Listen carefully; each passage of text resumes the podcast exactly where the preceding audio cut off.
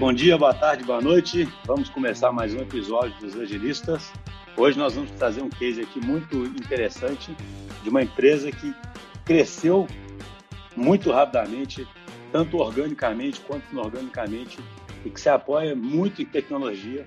E aí tem uma história muito interessante para contar como suportar todo esse crescimento, é, como ágil né, foi importante para poder conseguir viabilizar um crescimento desse e como se manter organizado e escalar o ágil, né? Que é uma pergunta aí, a gente é um tema assim que, que, que sempre está aqui nos nossos episódios, né? Porque as grandes empresas elas precisam de escalar, né? A questão de você consegue muitas vezes fazer o ágil funcionar num pedaço da empresa ou numa parte ou num, ou num produto, né?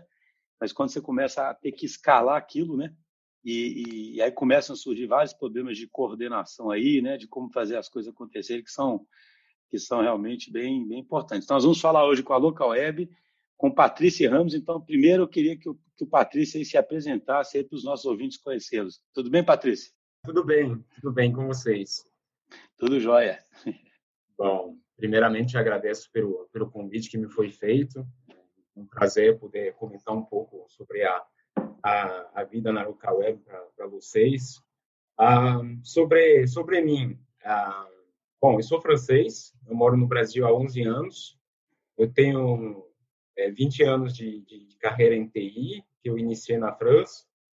Eu passei por, por vários é, cargos e papéis ao longo da minha carreira. Eu comecei como, como muitos, como desenvolvedor. Eu fui arquiteto de, de, de software e, e depois é, é, eu abracei a, a, carreira de gestão em TI. É, nesse momento que eu me mudei para o Brasil, trabalhei numa empresa de, de tecnologia especializada em, em soluções para aviação comercial. Nesse momento foi também é, o, o, momento onde a gente começava a falar muito mais de, de agilidade, onde o Scrum começou a, a realmente ser um, um assunto muito, muito discutido. E, e, nesse momento que eu me aproximei da, da, do todo mundo ágil, das práticas, dos frameworks e etc. Eu participei, inclusive, de alguns cursos e, e implementei é, junto com, com, o time dentro dessa empresa. Eu fiquei no Brasil nessa empresa uns cinco anos. Depois eu passei também pela Gol, onde eu fiquei um pouco mais de cinco anos e, e a agilidade era, era fundamental. A gente é, trabalhava com um setor muito muito dinâmico, um setor é, muito crítico e, e, a agilidade se fazia realmente é, essencial para poder entregar cada vez valor mais rápido para o cliente. E um dos maiores desafios que eu tive na Gol foi a, a criação de uma, uma fábrica de software interna. Então, isso realmente foi uma, uma, uma transformação a nível da empresa. É, foi não somente uma, uma transformação é, de negócio, mas foi uma, uma transformação cultural entre TI e to todas as áreas de negócio envolvidas. E hoje eu, eu trabalho na, na Local Web, eu sou gerente executivo da, da parte de engenharia de produtos na Angea Varejo. Eu, eu me juntei à Local Web há um pouquinho mais de dois meses, então ainda, ainda é, é algo recente mas de fato é, eu, eu, consegui perceber o, o quanto a Arucaio já tinha avançado e a gente consegue é, aprimorar toda toda a parte de adoção do, do, do, ágil dentro da empresa, aprimorar toda essa transformação e é um pouco disso que que eu vou contar é, para vocês hoje. Então, Patrícia, só uma coisa que eu fiquei curioso. Você, é, você começou a atuar quando e quando que você descobriu o ágil? Eu acho super interessante saber quando que a pessoa foi mordida, sabe? Pelo tem muita gente aí mais nova que já começa, né, com, com ágil aí não, nem conhece outro mundo. E tem gente igual eu, por exemplo, que, que já trabalhei bastante, né? cheguei a pegar as metodologias tradicionais, né? E consegue fazer Sim. até uma comparação muito boa, né, dos dois mundos, né? Quando é que foi essa você começou com waterfall, ficou alguns anos assim, depois foi vendo ágil, como é que é isso? Sim, exatamente. Eu, eu comecei com, com Waterfall, é, empresas tradicionais, com, com métodos tradicionais. É, no início, inclusive, da minha carreira, eu estudei bastante o, o PMBOK, eu, eu me tornei um, um PMP, né, profissional de, de, de projetos com, com essas metodologias. E em, em 2009 que veio um pouco mais forte o tema de, de agilidade. Então, é, era, era um, um, tema que comecei a crescer, é, obviamente nas empresas de tecnologia é, foi onde realmente o tema era muito mais é, discutido e, e, e, é nesse momento que eu comecei a realmente estudar, é, inclusive como, como comentei um pouco, um pouco antes, a participar de de, de cursos para conhecer as metodologias, conhecer os, frameworks e, e, etc. No início, é, é uma, uma transição um pouco complicada para as empresas, pelo menos na época. Hoje, você diz, muitas empresas ou startups, elas nascem já é, adotando esse tipo de, de, de, prática e metodologias. Mas na época não, não era uma coisa tão fácil. É, mas é, é um desafio no início, porque é, muitas vezes a, a, as pessoas que tinham contato com o ágil é, tendiam a se tornar extremistas, né? olhando é, o ágil como algo até muito fácil. Não, é, é, o ágil vai resolver todos os meus problemas. O ágil, é, eu vou entregar tudo muito mais rápido. Porém, isso requer uma mudança de, de cultura, de mindset, de, de, de práticas, até de políticas dentro das empresas. Então, a, as transições eram é, nem sempre é, muito, muito fluídas.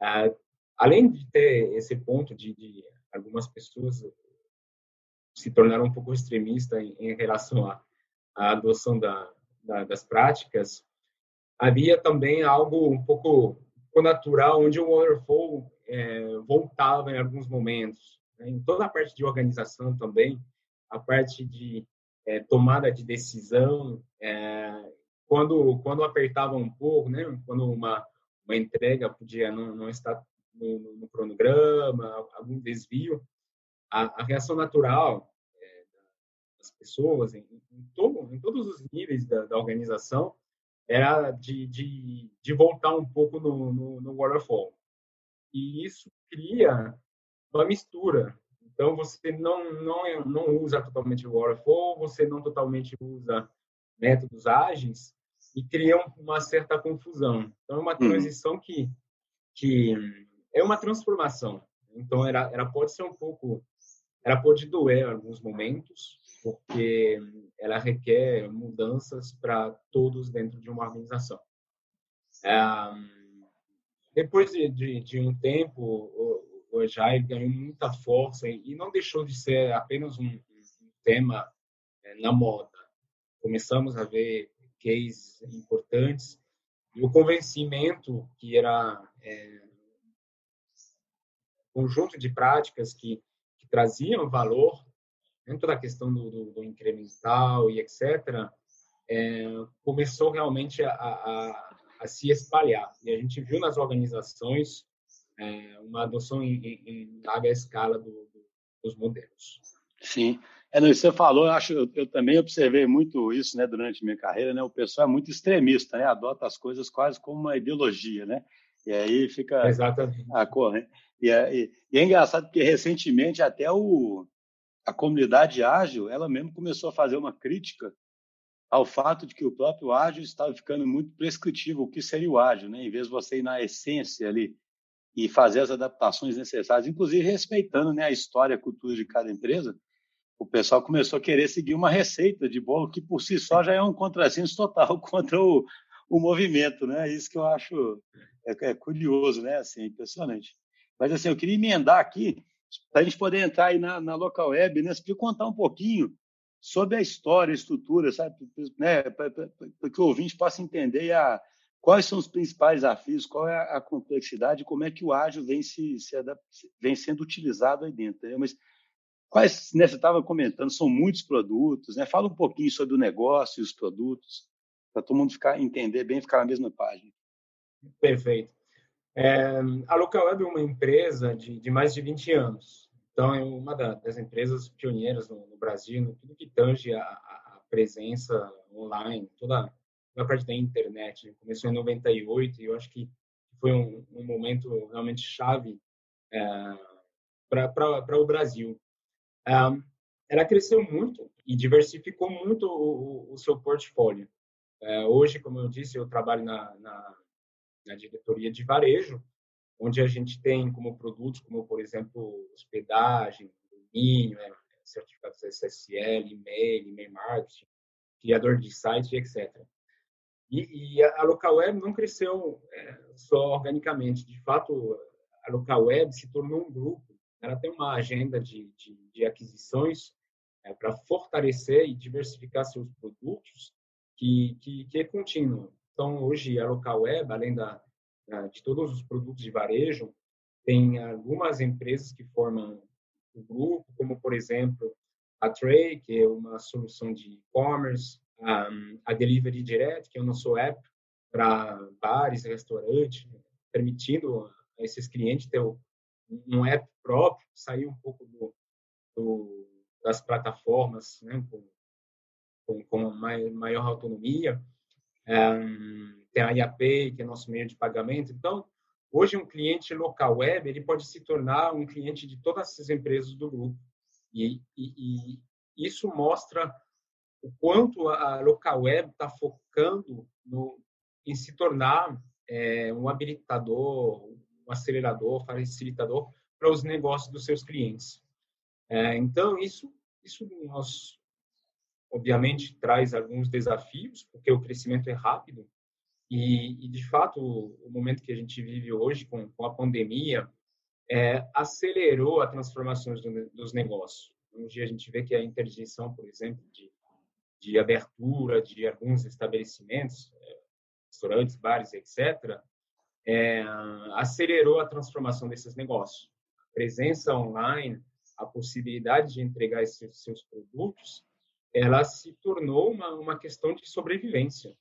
Então, a local web, através dos seus produtos, ela, ela justamente é, ajuda e apoia esses clientes nessa transformação. Isso é, gerou um, também um, uma aceleração é, no que tange a, a, produtos dentro da empresa. Então, é, agenda de, de, novos produtos, uma agenda de integrações de, de produtos, é, e, e, a Localware estava já se preparando para isso, porque a estratégia de, de, de crescimento sempre bem clara dentro da empresa, pandemia só acelerou um pouquinho é, as iniciativas, mas hoje, com uma estrutura desse tamanho, de fato, a gente é, teve que reestruturar é, toda a parte de, de, desenvolvimento de software. Então, é, eu, eu, dentro do, do, do varejo, em um, em um tripé aí, com toda a parte de produtos, que são pessoas de negócio, onde temos nossos POs, uh, e alguns analistas de, de, de, mercado também. Toda a parte de design, né, UI, UX, desenho de interface, desenho de, de experiência, de interações com, com, produtos, e, obviamente, toda a parte de desenvolvimento, né, parte de engenharia.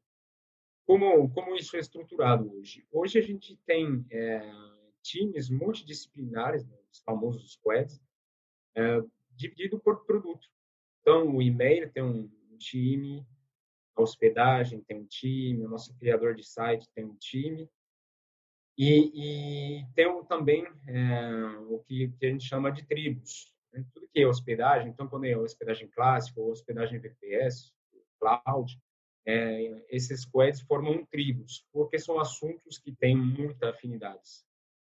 E a gente tem também é, alguns chapters, os capítulos em português, onde são, são realmente é, momentos onde as pessoas que praticam a mesma disciplina se reúnem, trocam experiência, é, são muito valiosos, inclusive, são, são insumos para para a melhoria contínua, para poder justamente adaptar os processos, etc. Então, tem de agilidade, por exemplo, de os Scrum Master se reúnem é, frequentemente para ter esse tipo de conversa, ou tem a T de arquitetura com os nossos leads.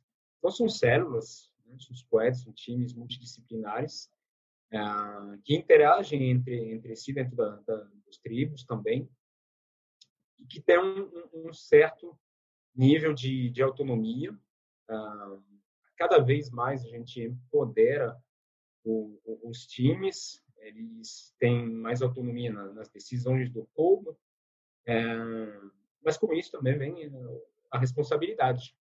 O time, o time é um time só, não tem mais, ah, não entregamos porque um desenvolvedor é, não fez o que deveria, ou, ah, porque o PO não, não deixou claro exatamente o, o requisito da, da funcionalidade.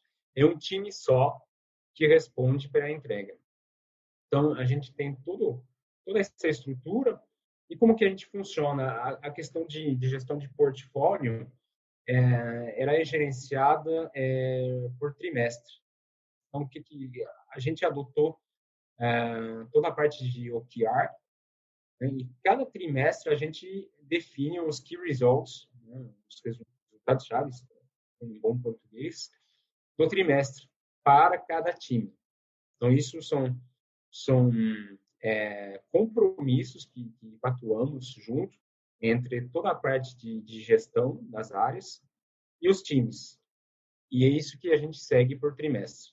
Então, a gente fatia um pouco os objetivos, obviamente, toda, todos a, os KPIs são definidos para o ano, mas é, definindo é, os QAs por trimestre, a gente vê que a gente ganha mais agilidade, inclusive. Por quê? Porque o mercado pode mudar. Isso a gente teve a prova recentemente. A questão da pandemia foi. Né, ela trouxe talvez uma necessidade diferente do que a gente imaginava é, quando a gente definiu o orçamento de 2020 no fim de, de 2019. Então, isso nos dá justamente essa agilidade de poder se adaptar às necessidades de mercado, a contexto e etc. Então, essa, essa estrutura aí em tribos, squads, chapters, né? Ela já está é, implementada há quanto tempo? Ela é nova, é recente ou você já vem tendo essa experiência é, há mais tempo? Ela acelerou em 2020, então teve uma, uma adaptação para se fazer. Toda a parte de, de reorganização, reestruturação foi feito no, no início do ano. Ah, foi, foi uma, uma real mudança, né? Que muda muita coisa, muda papéis de responsabilidade, muda o tipo de gestão, é, muda algumas políticas. E, e, a gente continua aprimorando. A gente entende que é uma, uma jornada é, sem fim. A gente é muito adepto da, da via contínua. Então, uma vez que a gente estruturou os times e etc., a gente viu a, a, necessidade de ter muito mais visibilidade sobre produtividade, ter muito mais previsibilidade também. Então, estava faltando uma parte de, de métricas.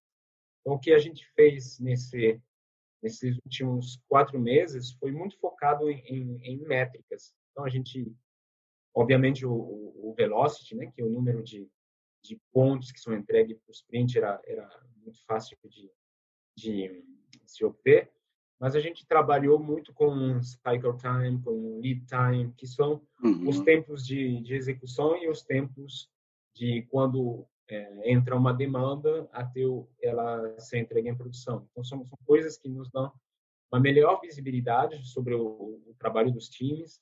A gente tem outras métricas, obviamente. É, Patrícia, queria, é, eu queria explorar isso um pouquinho mais, porque uma coisa que eu acho que, que é super o que, que acontece, né? Eu acho que é um é quase que um dilema, sabe? Que é assim, é, a, a gente, assim, o nosso ouvinte sabe, a DTI também é toda estruturada em, em squads, em tribo, a gente atende, né? Ajuda na transformação digital de vários clientes e uma e uma angústia que sempre existe nos clientes é assim, como é que eu sei se um time é produtivo? Como é que eu comparo um time com outro, etc. Só que, por outro lado, dependendo do tipo de métrica que você começa a criar, você faz com que aquele time ao invés de perseguir valor, persiga a métrica, né? Então, assim, ah, o time está entregando muito ponto, mas aquilo não está servindo para nada, por exemplo, né? Ou o time... É, como é que vocês, porque essa é uma, é uma questão eterna, né? Eu fico brincando que software é tão complicado de medir produtividade, eu sempre falo isso, porque você, eu sempre dou exemplo assim, né? Uma coisa física, se você chamar um, um pintor, né? Ele mede quantos metros quadrados tem na sua casa e fala que é tanto, né? O software, quando o pessoal tentou criar até ponto de função, você não sabe quantos metros quadrados tem antes, nem depois, né? Até, até depois você discorda. Você pode... Isso que eu acho incrível, né? Você fala assim, se você chamar uns caras diferentes para pegar um, um, software que já existe, né? E pesar ele, ó, quantos quilos de software tem aqui? Não vai haver um consenso. Então, você, você não tem consenso muitas vezes sobre o tamanho e tem um risco de criar um incentivo para o time, não para ele olhar para o negócio, mas ele olhar tipo para a produtividade, ficar entregando software a qualquer preço e, e, na verdade, não cumprir a missão dele aí que está definida pelo, pelo OKR, né? Qual, como é que você, né, sua experiência nisso, qual é aí para achar esse balanço? Não, exatamente. É um ponto extremamente relevante. É, é, eu acredito que sempre na, no desenvolvimento de software é, há algumas variáveis é, que, que, complicam um pouco, um pouco a, a questão de, de, de previsibilidade. Isso é fato. É, mas como você disse, como que a gente é, foca na entrega de valor e nem tanto é, a questão de métricas de produtividade, etc. São, são os próprios OKRs. Os OKRs, eles definem exatamente o, o, o, resultado que a gente quer atingir. Seja ele uma entrega de, de nova funcionalidade, seja ele é, uma melhoria no, no serviço que a gente presta para os clientes, e, e eles são é, mensuráveis, porque junto vem, vem um, número, seja ele um número em receita, seja ele um número em, em qualidade de serviço e, por aí vai. Então, o objetivo ele é fixado pelo, pelo OKR e é isso que o time tem que perseguir. Toda, toda a parte de métricas sobre é, produtividade, previsibilidade, ele é mais para a gente poder identificar pontos de, de correções ou de melhoria dentro dos times. Né? Como que a gente melhora cada vez justamente a previsibilidade e como que a gente é, elimina um pouco de, dessas variáveis que, que, que podem causar surpresas no, no meio do caminho. É, as pessoas conhecem cada vez mais o produto. Mesmo que a gente usa um pouco de job rotation, ou seja, de vez em quando a gente é, coloca um desenvolvedor em outro time, isso por vários motivos, pode ser um, um, uma demanda maior para o trimestre em algum time que precisa de reforço, ou precisar oxigenar um pouco, ou até aproveitar o conhecimento de uma pessoa para um outro time. Mesmo que a gente tenha esse tipo de coisa, é, a gente tem uma, uma certa estabilidade, a gente tem um turnover baixo. Então, a gente ganha em conhecimento e, e, e os próprios times conhecem mais a fundo é, os produtos, é, tanto como tecnicamente. Então, o grau de, de, de, de ter uma, a, a, possibilidade de ter uma surpresa, ela diminui a cada vez. Então, é, essas métricas, por exemplo, ah, eu vejo que o time está passando é, muito tempo na etapa waiting to deploy, né? o desenvolvimento foi feito, ele, ele foi homologado. Tá. O que está acontecendo? Isso é um ponto que a gente pode ver, um desvio. Pode ser que uma infraestrutura não, não, não esteja pronta a tempo, pode ser que é, um ambiente está tá com diversas falhas. Então, isso nos dá um caminho como gestor, saber onde, onde focar é, e deixar cada vez o processo fluir mais. É, assim, é como se fossem mais métricas para melhoria do próprio processo, né? Então, é o, é, é o, que ajuda o time a fazer uma avaliação crítica, uma análise crítica, se eles estão trabalhando bem, né? E resolvendo Exato. problemas per, permanentes, por exemplo. Mas, e, e aí o outro conjunto de métricas, que é o OKR, é que aponta para a direção do valor que eles têm em gerar, né? Perfeito. Exato. Outra, outra curiosidade que eu tenho, uma, uma, uma, uma questão sempre super até primeira vez que eu entendi bem a estrutura, você é de engenharia, né? Então, você disse que tem um pilar de engenharia, de design e de PO, não é isso? Então, são, como, são, são, três disciplinas e aí os squads são multidisciplinares e vão juntando essas, essas disciplinas, né? Então, é como se vocês fossem chapters ou guildas, sei lá, você lidera como se fosse um chapter ou uma guilda maior, que cuida da prática de engenharia, tem alguém que faz isso com design, tem alguém que faz isso com a disciplina de produto? Seria isso? Exatamente.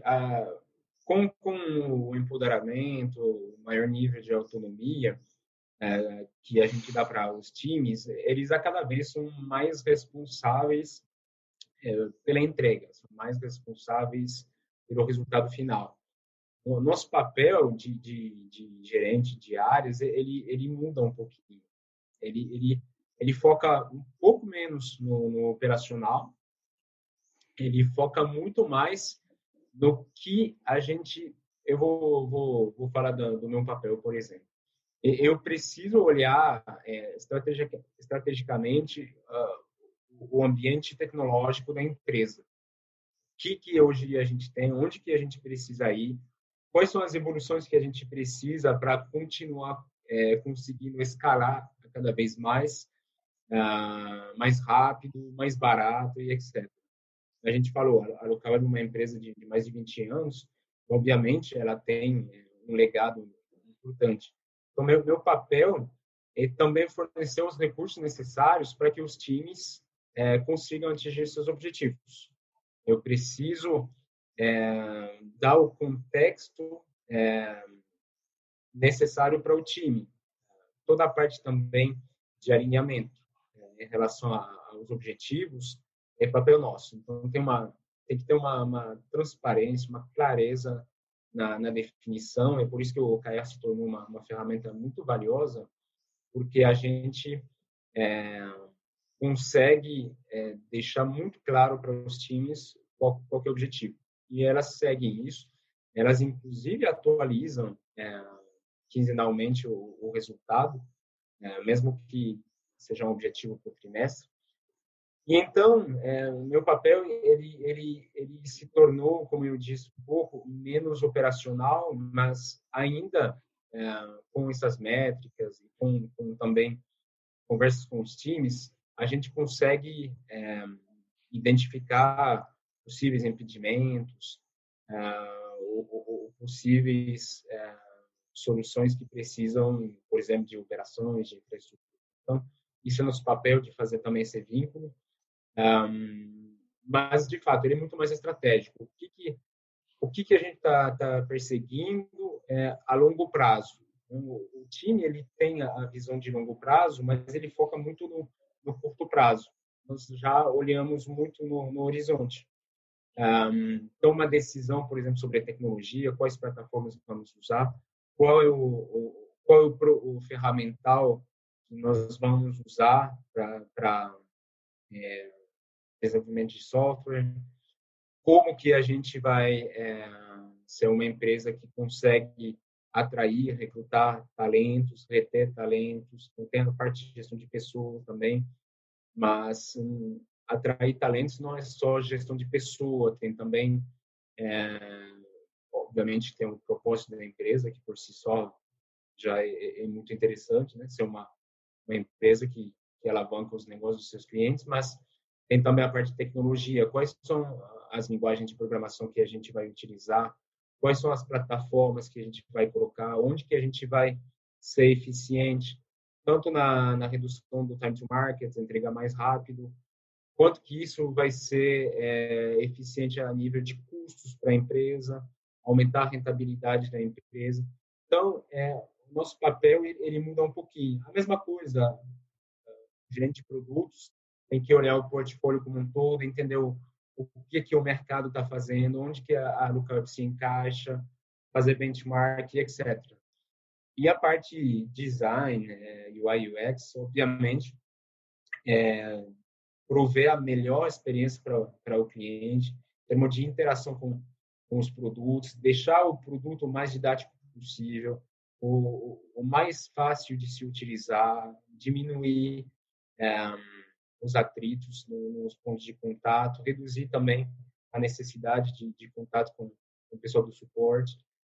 Mas é isso. E a gestão ela, ela se torna um pouco um management 3.0, né? é uma, uma gestão compartilhada do, do, dos gestores em cima dos times.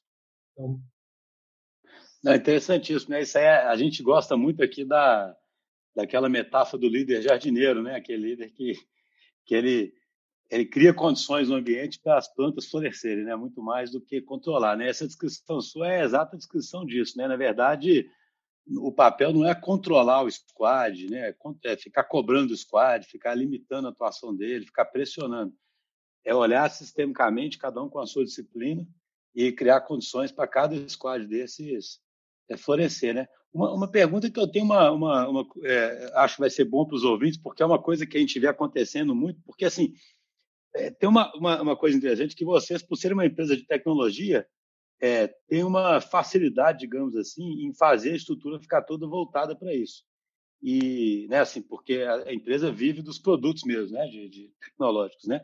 E a gente tem grandes clientes aí que, na verdade, eles o, o negócio está ficando cada vez mais digital, mas o negócio é de uma outra base, né, de uma outra origem. Então, você tem que atravessar os departamentos ali, né, para poder, sabe, juntar, né, as, as, as áreas e a empresa realmente ficando ágil. E aí você tem muitos vícios. E, por exemplo, uma das coisas que mais acontece é o próprio uso dos OKRs, entendeu? Queria que você contasse um pouquinho como é que tem sido a experiência. Por quê? Em muitas empresas se confunde o OKR com meta que tem que ser batida, sabe? E isso tem um problema, porque na definição do OKR ele tem que ser usado, né? E se ele é usado mesmo, significa que muitas vezes você não vai batê-lo, né? Porque, você, assim, porque meta é aquela história, né? A meta tradicional tem o problema é que seja igual a frase mais a frase que tem até nas piadinhas é que meta você bate ela na, na definição, né? Então, se a meta é. já começa a negociar a meta ali, né?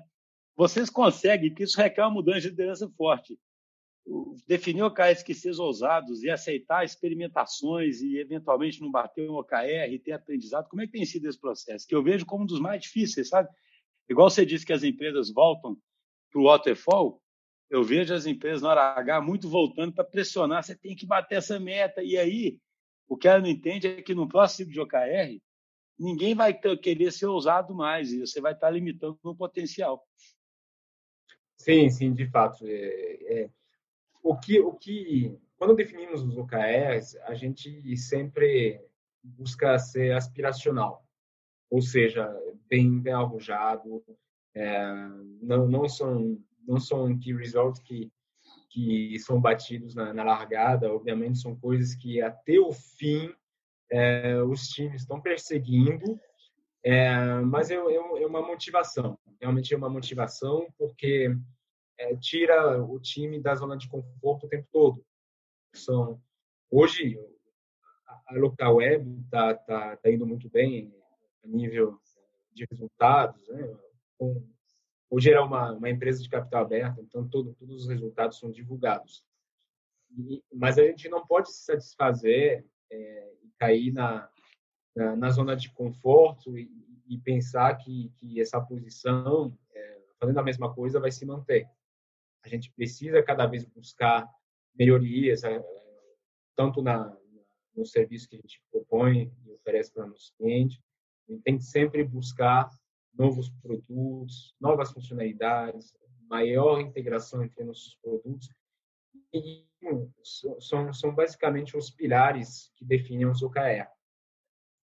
Os OKR, eles são é, pactuados. Então, eles são, obviamente, decorrentes da, da estratégia da empresa.